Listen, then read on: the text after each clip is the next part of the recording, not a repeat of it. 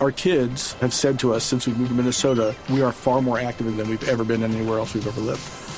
Moving to Minnesota opened up a lot of doors for us. Just this overall sense of community, the values that, you know, Minnesotans have. It's a real accepting, loving community, especially with two young kids. See what makes Minnesota the star of the North. New residents share why they love calling it home at exploreminnesota.com slash live. Toda la terminología tecnológica. Los términos que acompañan la innovación. En la nube, el ABC de la tecnología.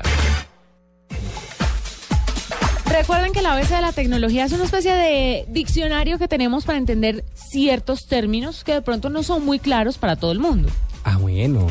Yo le voy a decir, le voy a decir uno rapidito. A ver, ¿Usted sabe qué son los cookies?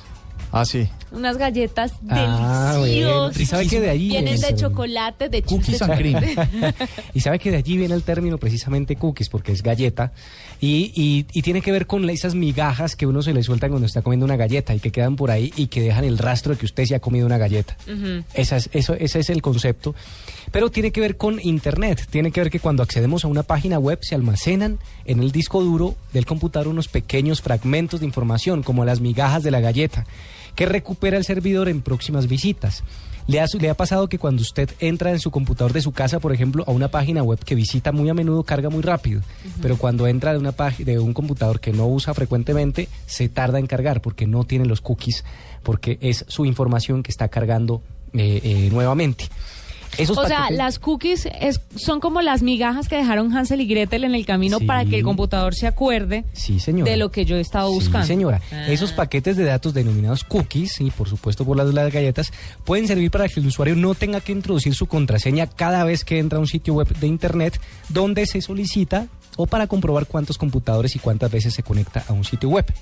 Los cookies fueron inventados en 1994 por el programador estadounidense Lou Montuli mientras desarrollaba el código de navegador de Netscape. ¿Ustedes se acuerdan de Netscape? Pero claro, Netscape era el único competidor de Internet Explorer en otras Sí, señor, épocas. hace muchos años. Muy bueno, además. Y han sido eso- los cookies también eh, eh, eh, objetos de críticas, porque además es donde usted deja la información, ya que eh, esta práctica permite conseguir datos sobre los hábitos de navegación de los usuarios. Entonces, cuando uno está en un computador que no es seguro, por ejemplo, el del trabajo, y supongamos que mucha gente tiene acceso a ese mismo computador, ¿es bueno o es malo activarle o desactivarle las cookies? La recomendación es eliminar. es ¿Se eliminar dice las datos. cookies o los cookies? Los cookies. ¿No es las cookies?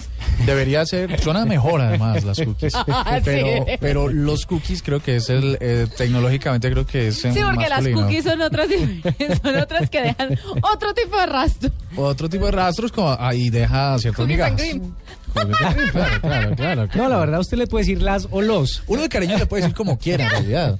Ay, de puro cariño.